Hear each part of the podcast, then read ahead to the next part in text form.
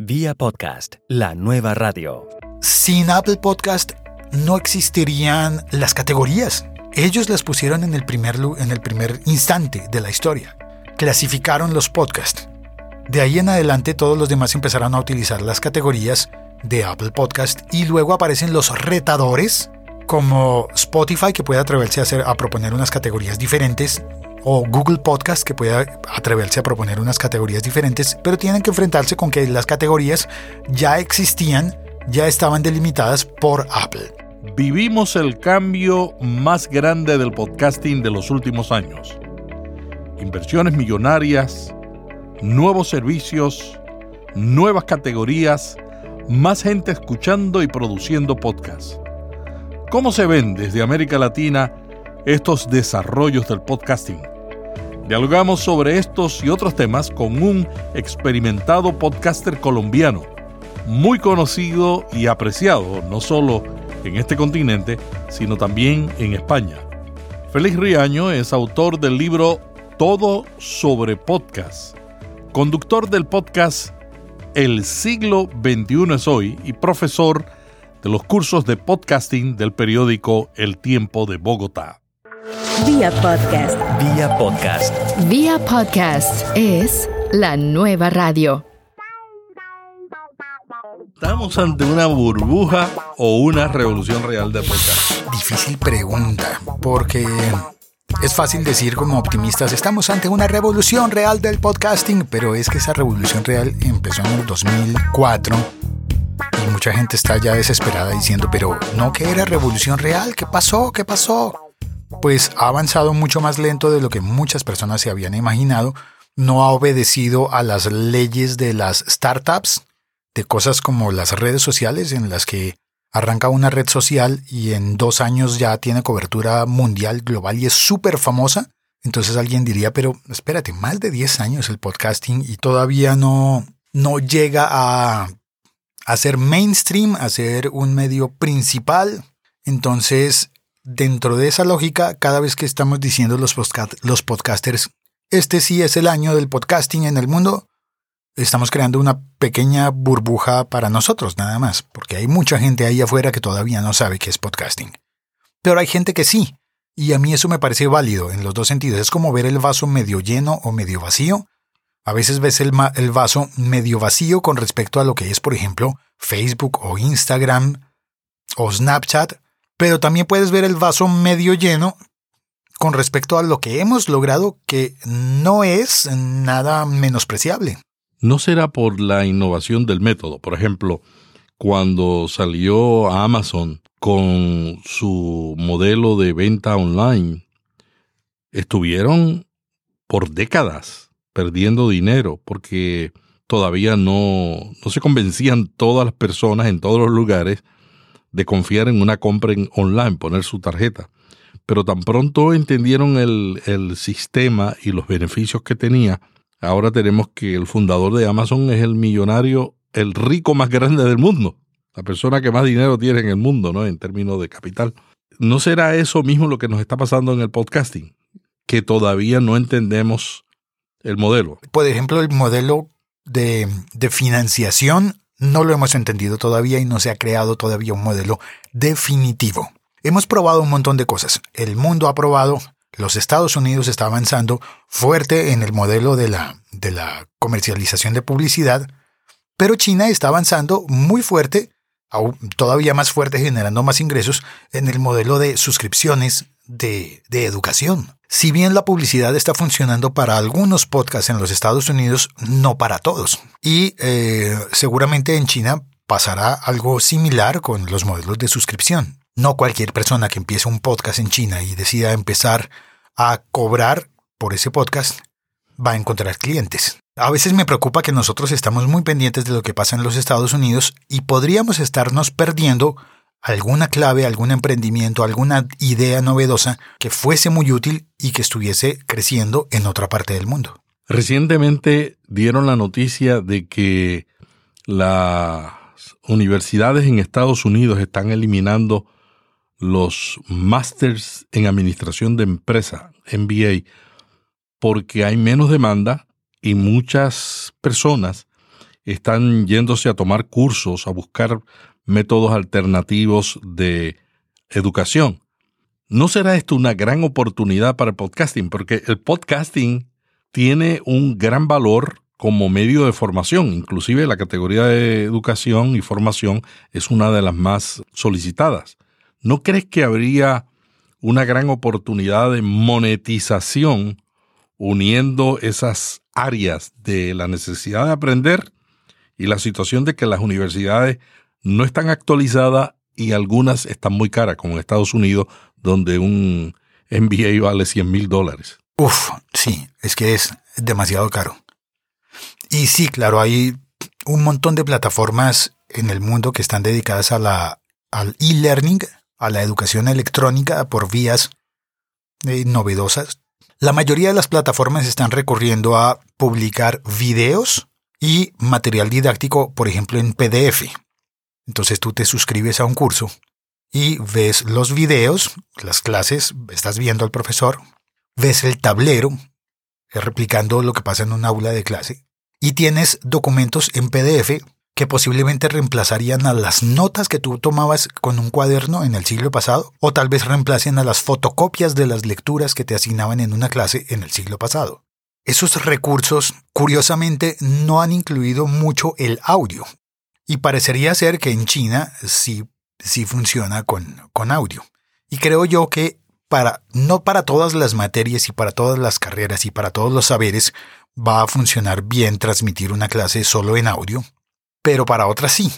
Entonces creo que hay momentos en los que vas a necesitar, por ejemplo, viendo ecuaciones para las clases basadas en matemáticas, va a ser muy útil estar mirando el tablero, pero posiblemente para clases de leyes y derecho, tal vez no sea obligatorio estar mirando un video. Ahí hay una, una posibilidad de crecimiento importante para el podcasting o para las universidades e instituciones educativas nuevas transmitiendo conocimientos a través del audio. Ahora bien, como creo que muchas veces estamos muy focalizados mirando solamente unos modelos de podcasting, los más notorios, los más famosos, son modelos que, están relacionados más bien, al menos en nuestro hemisferio, digamos que en la cuerda de lo que pasa en los Estados Unidos, eh, modelos de podcasting que están más relacionados con el periodismo. Exaltamos lo que ocurre con Serial, lo que ocurre con Narina en Percent Invisible, lo que ocurre con PRX, lo que ocurre con Radio Ambulante, pero no nos hemos estado fijando en cosas como lo que pueda hacer, lo que pueden hacer las plataformas de educación. Ese interés que hay por el podcasting en todo el mundo, porque ahora mucha gente dice, yo quiero hacer un podcast porque otros lo están haciendo, porque todo el mundo está, lo está haciendo. ¿Cómo está cambiando el podcasting en Colombia? Uy, es bien interesante porque creo que hace un par de años no había casi ningún interés por el podcasting. De otra parte, había personas que, que empezaban a buscar sobre el podcasting, pero viéndolo como una extensión de la radio, como una posible oportunidad para las personas que trabajaban en radio, que trabajan en radio y que querían tener más opciones. Eso está bien, pero lo sorpresivo es que cuando tú volteas a mirar al camino recorrido, te das cuenta de que el podcasting está comandado por Apple en el mundo. Pero Apple es una empresa de tecnología, no es una empresa de radio. ¿Qué está pasando allí entonces? ¿Y qué ocurre en el último año reciente con Spotify, que ha cobrado tanta fuerza en el podcasting? ¿Por qué es tan importante Spotify por encima de lo que puede haber hecho, ojo, por encima de lo que puede haber hecho cualquiera de las grandes compañías de radio en nuestros países? es que Spotify como plataforma de podcasting es mucho más importante que todas las empresas de radio del mundo. ¿Qué hay ahí? ¿Por qué ocurre eso? Empieza a aparecer, por ejemplo, en mi país un interés por el podcasting que en la primera medida es como voy a cumplir los sueños de estar en radio que no pude cumplir estando de verdad en una frecuencia al aire en la radio. Y entonces la primera idea de la mayoría de las personas, la primera idea mía y de muchas personas como yo es, voy a poner canciones en un podcast y voy a ser el DJ de mi propio programa en un podcast. Y de repente se nos cae el sueño cuando encontramos que los derechos de la música no nos permiten publicar canciones de esa manera en un podcast. nos vemos en una, en una primera crisis de la que no todo el mundo sale bien. Y aparecen por otro lado podcasts hechos por personas, mm, no sé, posiblemente millennials o personas que nunca tuvieron puesta la esperanza en la radio y deciden publicar cosas que nunca habrían sonado en ninguna emisora de radio y empiezan a funcionar. Y eso nos rompe el coco a muchos pensando, ¿qué es lo que está ocurriendo ahí? ¿Por qué lo obvio no funciona y lo alternativo parece tener una vía más fácil que lo de la industria eh, ya conocida? No tengo respuestas completas y concretas para eso, pero estoy viendo las tendencias y creo que lo que estamos viviendo es una renovación social, no solamente de los medios de comunicación, sino social, porque consumimos la información y los contenidos de otra manera. ¿Por qué Apple sigue dominando el mundo de la escucha de podcasts en América Latina y España cuando estos son mercados Android? Sí, verdad, es curioso. Lo primero que detecté yo desde hace varios años es que había más gente con, con equipos Apple oyendo podcast que gente con Android oyendo podcast. Y creo que debe, debe estar relacionado con que Apple desde el comienzo puso la aplicación podcast en todos los aparatos que vendía. Entonces, como que es natural, ¿no? Alguien se compra un iPhone y empieza a explorarlo y encuentra la aplicación de podcast y dice, ah, ¿qué hay aquí? En Estados Unidos dicen que los estudios que la mayoría de los oyentes de podcast son mileniales. Es el primer grupo, no quiere decir que no haya otros. No tendrá que ver esto, el hecho de que los mileniales, según estas encuestas, yo no sé si es lo mismo en América Latina porque lamentablemente no tenemos muchos estudios, o mejor dicho, no tenemos estudios pero los millennials que escuchan podcasts en Estados Unidos son bien educados, o sea, tienen una alta educación, un nivel alto de educación y altos ingresos, y eso coincide con el perfil de los que usan los productos Apple, porque los productos Apple no son baratos. No tendrá que ver ese perfil del usuario de Apple, además de lo que tú dices, ¿no? Porque tú estás diciendo algo que es real. Apple se lanzó en el 2004 luego no han innovado como debieran, fueron los primeros. Le debemos mucho a Apple. ¿No será que el perfil del que compra sus productos ahora coincide con el perfil de los que escuchan podcast? Yo creo que sí, la respuesta primaria a eso es sí, pero aún más, en América Latina, por lo menos en América Latina, la penetración de Internet es mucho más baja de lo que pensamos los que vivimos en las ciudades. Y entonces, cuando comparamos el podcast con la radio en cifras, pues los podcasts siempre salen perdiendo. Perdiendo en cifras si lo consideramos como un medio masivo. Pero ¿qué pasa si cambiamos el enfoque, cambiamos la mirada y pensamos en que no es un medio masivo, sino que es un medio de nicho? Y al ser de nicho nos permite llegar a públicos específicos. Bueno, pues tal vez tendríamos problemas si nuestro público específico específico fuera cultivadores de hortalizas. Porque si esos cultivadores están en el campo en una zona de baja cobertura de Internet o culturalmente lejos de la apropiación digital, con esto me refiero a que hay gente que tiene su teléfono smartphone de última generación, pero no lo utiliza todo, sigue usándolo solo para llamar y ya, o para, o para pasar cadenas en WhatsApp, pero no ha explorado los podcasts, por ejemplo, para aprender algo. Entonces, esos nichos serían difíciles. Pero posiblemente si un podcast está destinado a corredores de bolsa, tal vez tenga una mucho mejor oportunidad que lo que permitiría la radio o la prensa escrita en formatos masivos. Pasa como, como ocurre con, con los influenciadores. Muchas personas miden a los influenciadores por el número de seguidores que tienen en redes sociales, los followers. ¿Cuántos tiene esta persona? Tiene un millón doscientos mil followers. ¡Oh, qué grande, qué poder! Y sin embargo, después vemos las noticias de que una influencer de, no me acuerdo, de, de Gran Bretaña, eh, esto lo estoy, leí algo parecido y voy a decirlo mal dicho porque no lo recuerdo en este momento, pero algo así como que una influencer tenía eh, cerca de un millón de seguidores y habían prendido la venta de 12 camisetas y no había podido vender ni una sola de las 12 camisetas. Yo también lo leí. Y entonces se pregunta uno, ¿cómo es que llegas a un millón de personas y ninguna de esas personas te compra una de las 12 camisetas? Si son solo 12. Bueno, porque llegar a todo el mundo no significa llegar con fuerza. Significa llegar lejos, o llegar a muchos. Pero eso no significa necesariamente que de ese millón de personas que tienes, hipotéticamente un millón, no recuerdo cuántos eran los followers de esta noticia, tal vez o no tienen el dinero o no están en la ciudad o no les interesa en absoluto comprar una camiseta con ese estampado.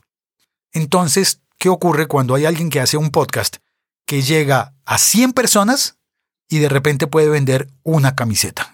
Ya es más efectividad y está llegando a 100 personas. Creo que posiblemente hemos estado obnubilados por las cifras de lo masivo que nos dicen que mientras más alto el número es mejor y tal vez eso no sea cierto. Al menos no en, no en todos los aspectos de la vida. Puede ser algo similar al concepto machista, perdónenme todas las mujeres que están oyendo todo esto, no vayan a pensar mal de mí, es solo un ejemplo, el concepto machista de yo soy mejor hombre porque me ha acostado con 75 mujeres, distinto a yo soy mejor hombre porque encontré a una mujer con la que empato completamente y soy mejor persona y mi vida es mejor. Y encontré a esa una, que es tan difícil de encontrar esa una. Claro, eso vale en el sentido contrario, pero por lógicas machistas, si decimos que es una mujer que se ha acostado con 75 hombres, la gente lo entiende distinto y ahí es donde empieza otra discusión que tendremos en otro, en otro momento. Hay mucha gente que tiene dificultad para entender el mundo de los seguidores de podcast. Por ejemplo, la gente que viene sin una comunidad y comienza un podcast. Yo tengo clientes que me han hecho esa pregunta, ¿no? Me dicen, yo tengo 400 seguidores nada más, o tengo 200 por, por episodio. Este, ¿Por qué estoy tan mal, no? Y, y comparan una pequeña cantidad de seguidores con lo que tendrían si estuvieran en un medio masivo que es controlado mayormente por una antena. ¿Qué tú piensas de el número de personas que descargan un podcast versus el número de personas que se pueden tener en un medio masivo? Es totalmente distinto, totalmente distinto por dos razones. Una, el medio masivo llega a todo el mundo, a todo el mundo no, llega a todas las personas de manera simultánea. Y eso significa que se puede socializar de una manera diferente. Tú entras a un restaurante y si tienen encendida una emisora de radio, tú ya la estás oyendo, porque entraste al restaurante. En Colombia, el transporte público durante muchísimos años tenía emisoras de radio encendidas. Eso no pasa en todo el mundo y ahora ya no pasa en Colombia. Pero era una fuente muy importante, cuando, cuando era así, era una fuente muy importante de audiencia para las emisoras. Entonces, todas las emisoras se esforzaban mucho en mantener una muy buena relación con los taxistas y con los conductores de buses, porque eso aumentaba exponencialmente la audiencia de esa emisora. Ahora, con los podcasts pasa una cosa distinta y es que tú llegas a un podcast no porque te tocó, porque te subiste a ese bus en ese momento, porque entraste a un restaurante, te tocó y encuentras algo agradable que quiera que, que resulte en que te quieras quedar, sino que llegas a un podcast porque te interesó, de alguna manera te sedujo y tú le das una oportunidad. Entonces es como que tú vas a una vas a un restaurante en el que hay 150 personas y tú estás cómodo con las 150 personas. Estás bien, te sientes bien. Pero si de repente hay una de esas personas que te interesa porque te, porque te pareció divertida, porque te gustó físicamente, porque te gustó intelectualmente, y te le dedicas tiempo a hablar con esa persona y quedas de volver a hablar con esa persona porque la conociste y quieres continuar la relación, eso ya es otro clic diferente. Y en ese nivel creo que están los podcasts. Tú no vuelves a oír un podcast de nuevo porque estaba encendido, sino porque tú dijiste, ah, este me gustó la vez anterior y ahora quiero darle otra oportunidad y quiero volverlo a oír. Es una relación totalmente diferente que vuelvo a compararla con las relaciones de pareja no tiene que ver con la cantidad, sino con la calidad. Cómo oír ese podcast te enriquece a ti como persona, en lugar de que tú al oír esa emisora enriquezcas a la emisora. ¡Hey! Vamos a hacer una breve pausa. Será breve, te lo prometo. ¿Quieres comenzar un podcast y no sabes cómo hacerlo?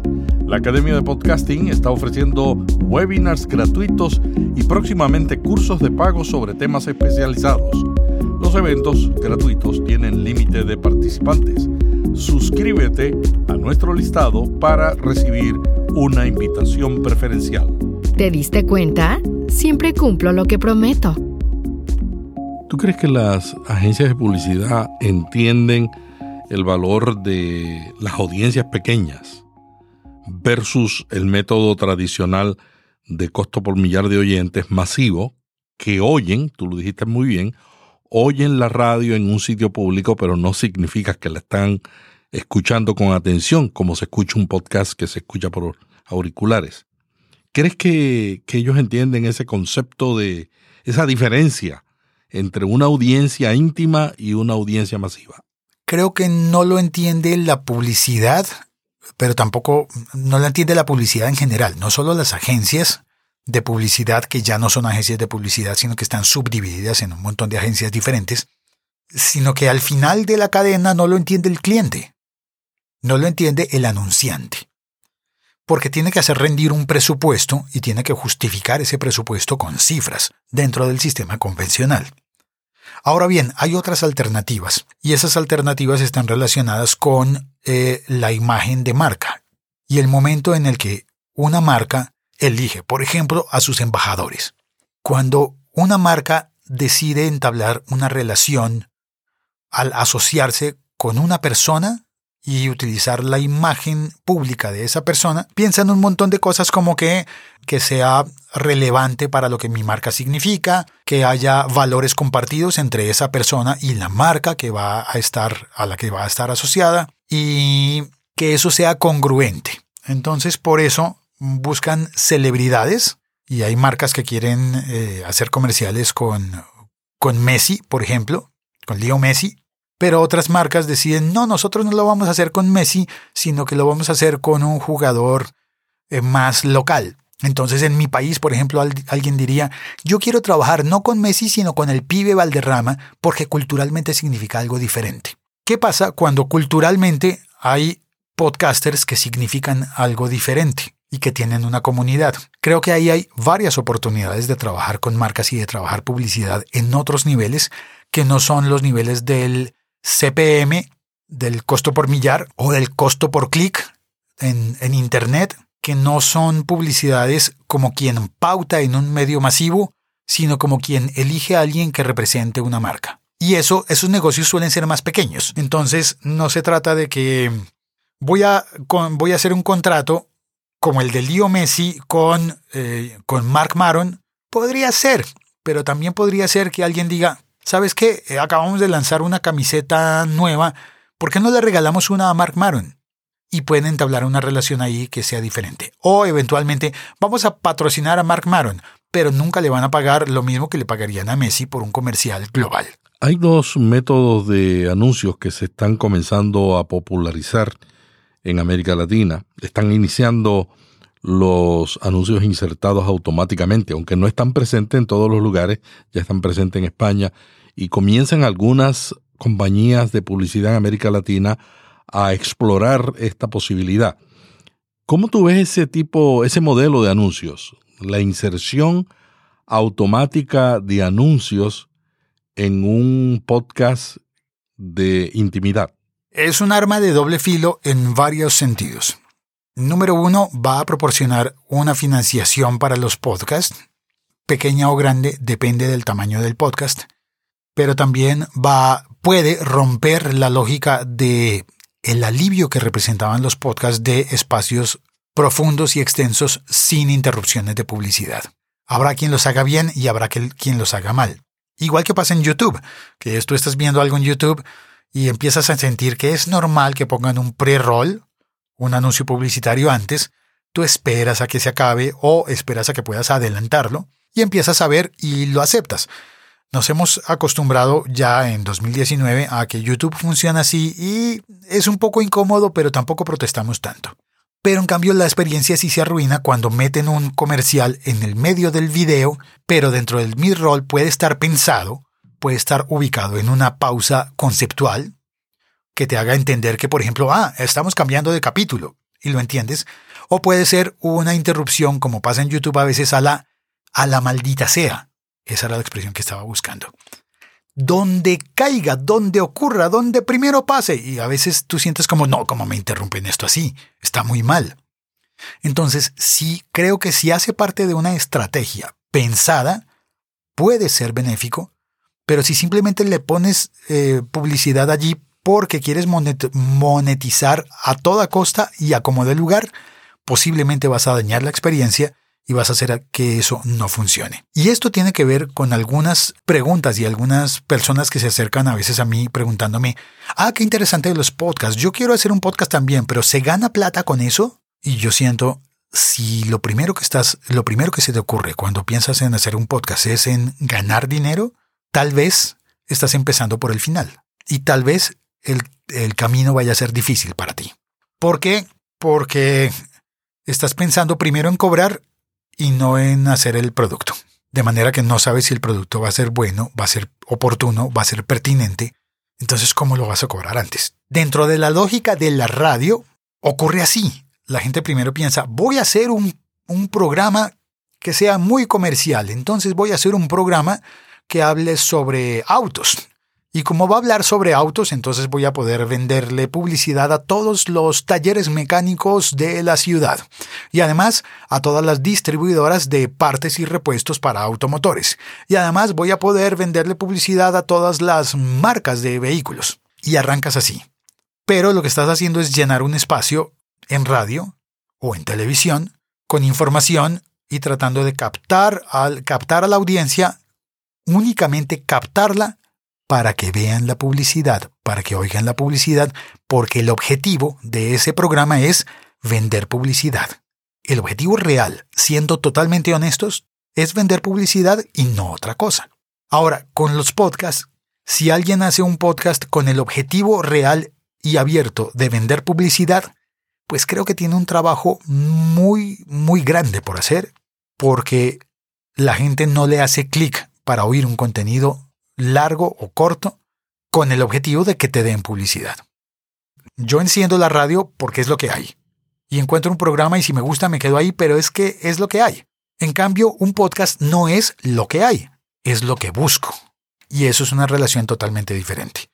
Entonces creo que si logras hacer algo que sea muy útil para una persona y hay publicidad que, que le aporta y que le enriquece, pues probablemente funcione muy bien.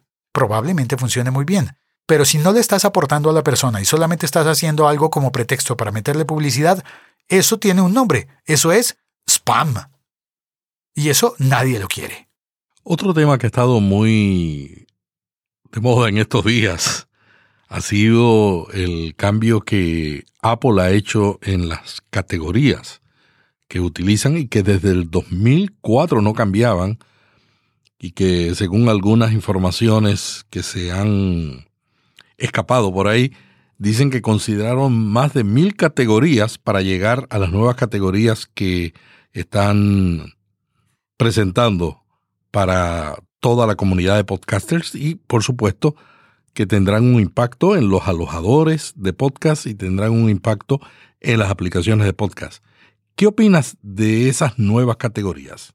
A mí me han gustado. He leído muchas críticas que, ah, que la hegemonía de de Apple, la prepotencia, la cómo entran sin consultar con la industria, pero realmente creo que nunca consultaron con la industria porque ellos crearon la industria. Suena duro, pero es que antes de Apple nadie estaba haciendo podcast eh, de manera como industria. Bueno, ojalá podamos llamarlo industria porque genere puestos de trabajo, por ejemplo, y, produzca mucho. Pero digamos que la escena, entonces, si cambio el nombre de industria por escena, para hacerlo algo más cercano a, lo artístico, por ejemplo, en el que hay mucha gente produciendo contenido porque lo desea y no porque se beneficia económicamente. Entonces, sin Apple Podcast no existirían las categorías. Ellos las pusieron en el primer, en el primer instante de la historia. Clasificaron los podcasts. De ahí en adelante todos los demás empezaron a utilizar las categorías de Apple Podcast y luego aparecen los retadores como Spotify, que puede atreverse a, hacer, a proponer unas categorías diferentes, o Google Podcast, que puede atreverse a proponer unas categorías diferentes, pero tienen que enfrentarse con que las categorías ya existían, ya estaban delimitadas por Apple. En el momento en que Apple cambia las categorías, las actualiza y corrige errores históricos, como por ejemplo el de que historia no fuera una categoría en sí misma. y corrige y adapta a nuevos tiempos como poner la categoría, la subcategoría de after shows para que quepan todos los, todos los programas sobre Game of Thrones o sobre o sobre Lost o sobre todas las series que estamos siguiendo y que después de ver el episodio vamos a comentarlas. Bueno, pues eso era una categoría que ya existía pero que no tenía nombre y no tenía un lugar en el listado. Creo que han corregido eso. Quizás podrían haberlo hecho mejor, pero pero pues hay tiempo suficiente para hacerlo. Ahora, lo hacen ellos sin consultarle a la gente, pero es que ellos están cambiando la categoría de su propia plataforma. Creo que no es una forma de decir, ahora todos los podcasts del mundo tienen nueva categorización, sino, ahora todos los podcasts que aparezcan en Apple Podcast tienen una nueva, una nueva catalogación, clasificación.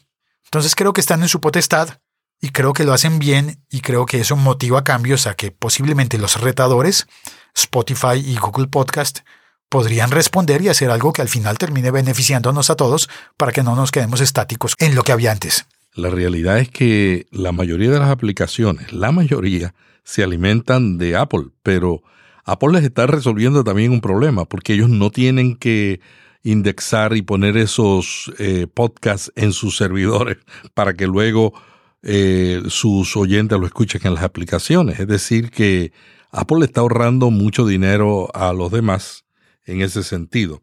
Hablemos de los cambios de, Apple que anunciaron recientemente, especialmente lo que tiene que ver con el sistema operativo de la iPad que lo separan de, del sistema operativo de la Mac, el iOS 13. ¿Ayudará esto al podcasting? Sí, pero solamente a las personas que estén utilizando esos aparatos. A las personas que utilicen otros métodos, a los que estén a los que tengan una computadora con Windows y utilicen Audacity para grabar o Audition o cualquier otro software en la computadora, pues no van a notar esa diferencia en cuanto al sistema operativo. Les afecta sí lo que pase en las categorías de Apple Podcast porque todos los contenidos pasen por esas categorías, por esa plataforma de Apple Podcast, pero si tú tienes solamente Windows y Android, no te enteras de lo que ocurre con, con los equipos de Apple en cuanto a sistemas operativos y a posibilidades de técnicas tecnológicas que cambie la productividad porque sí, porque ahora esto se hace así, se hace de esta otra manera. Creo que afecta mucho a los usuarios de Apple, pero no a la industria de la misma manera que las categorías sí afectan a todos por igual. ¿Cómo estás grabando tu podcast en este momento? Uy, en este momento estoy haciendo varias transiciones he empezado a utilizar bastante el, Backpack Studio. Compré la actualización para, para, hacer el streaming porque me parece que Backpack, Studio tiene algunas soluciones mejores que las que utiliza la aplicación Spreaker Studio, que también me encanta. Y la aplicación Spreaker Studio tiene una ventaja sobre Backpack Studio que es la de transmitir en directo. Para quien quiere o desea hacer los podcasts sin edición, es una posibilidad. Spreaker Studio App eh, es ideal, pero ahora que Backpack Studio incluye la opción de streaming y de conectarte al servidor de Spreaker, pues puedes publicar incluso en Spreaker utilizando la aplicación de Backpack Studio. Esto quizás, quizás suene confuso para los que no han utilizado ninguna de esas dos aplicaciones, pero son aplicaciones en teléfono móvil. Eh, ah, no, eh, Backpack Studio solamente funciona en iOS, ¿verdad? Es cierto, pero según me han informado, ya están trabajando en la versión Android. Entonces, cuando la saquen, espero que sea lo suficientemente buena como para estar al nivel de la versión de iOS, que es muy buena, Backpack Studio.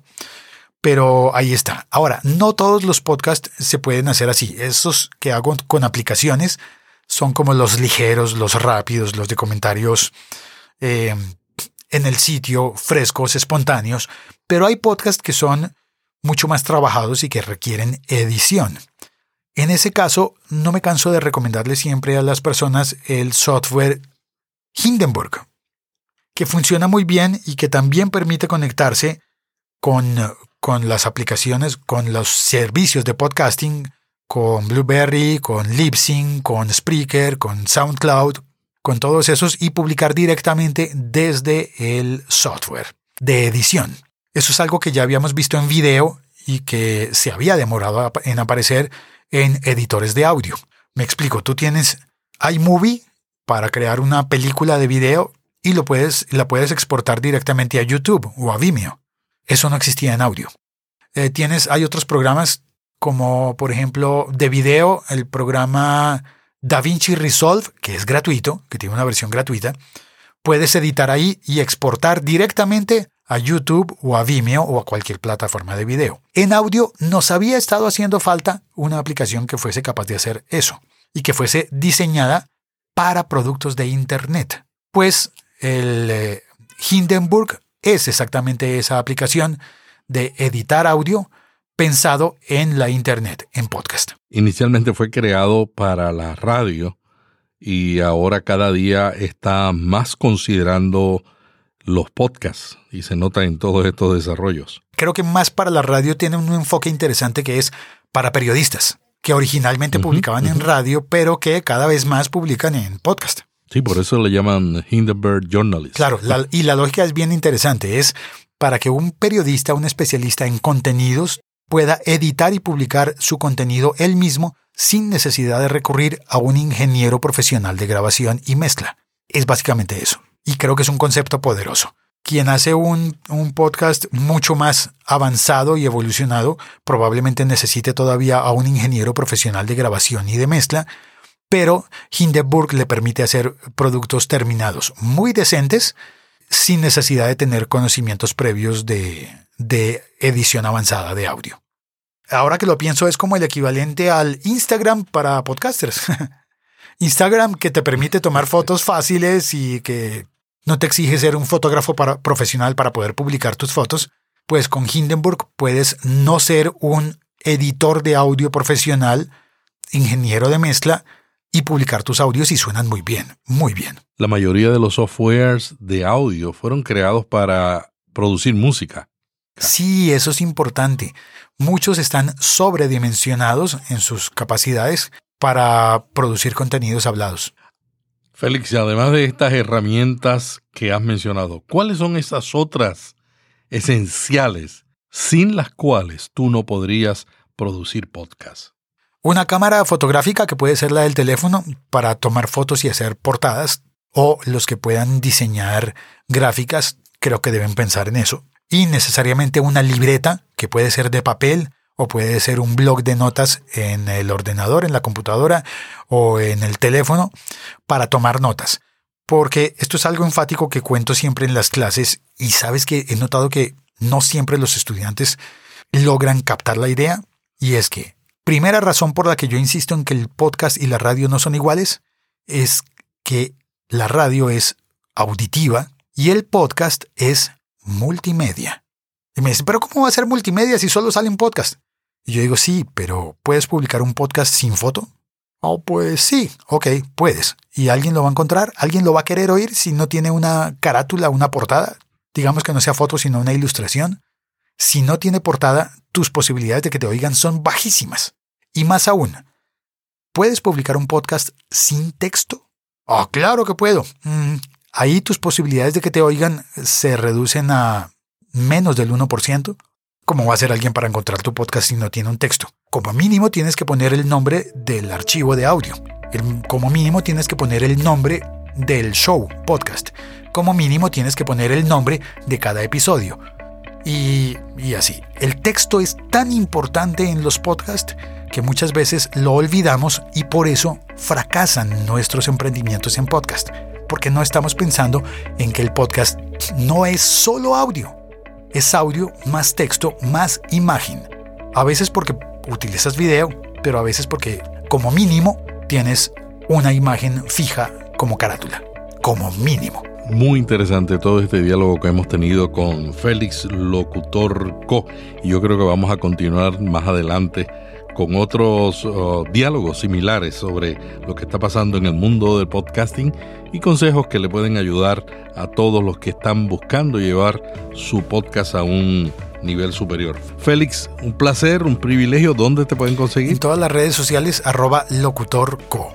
¿Y el libro? ¿Cómo va el, el libro? va muy bien. Es eh, interesante. Varias veces me eh, eh, he explicado que el libro sí es un libro de papel de 400 páginas, que significa que es un libro, para mí es grande. El libro de papel se consigue en Amazon pero también tiene versión electrónica que a mí personalmente me gusta más porque uno es más barata para los usuarios y dos incluye actualizaciones. El libro de papel no se puede actualizar y la persona que compre la versión del 2019 se quedará siempre con la versión del 2019, pero quien lo compre en el formato electrónico cuando se actualice a la versión 2020 tendrá automáticamente sin pagar extra la versión 2020 y 21 y lo que lo que Dios me dé vida para seguir actualizando el libro.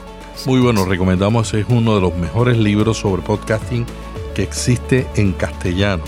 Y yo se lo recomiendo porque a veces 400 páginas que añaden valor, como sucede también en lo que decíamos sobre hablar mucho, no son muchas páginas si el contenido es bueno. Y este es un buen contenido. Muchas gracias Félix por acompañarnos en Vía Podcast. Gracias, Melvin. Y espero seguir acompañándote en la vía del podcast. Eh, hay un dicho colombiano, creo que de la región paisa, que dice, arrieros somos y en el camino andamos. Y creo que podcast, el podcast es una especie de camino. Y Melvin, eh, podcaster somos y en, y en el podcast andamos seguiremos oyéndonos. Yo no me pierdo tus podcasts, el Vía Podcast y el Notipod hoy. Gracias por lo que estás haciendo. Gracias por ese gran trabajo de darnos guía, luz, actualidad y de unirnos. Vía Podcast. Vía Podcast. Vía Podcast es la nueva radio.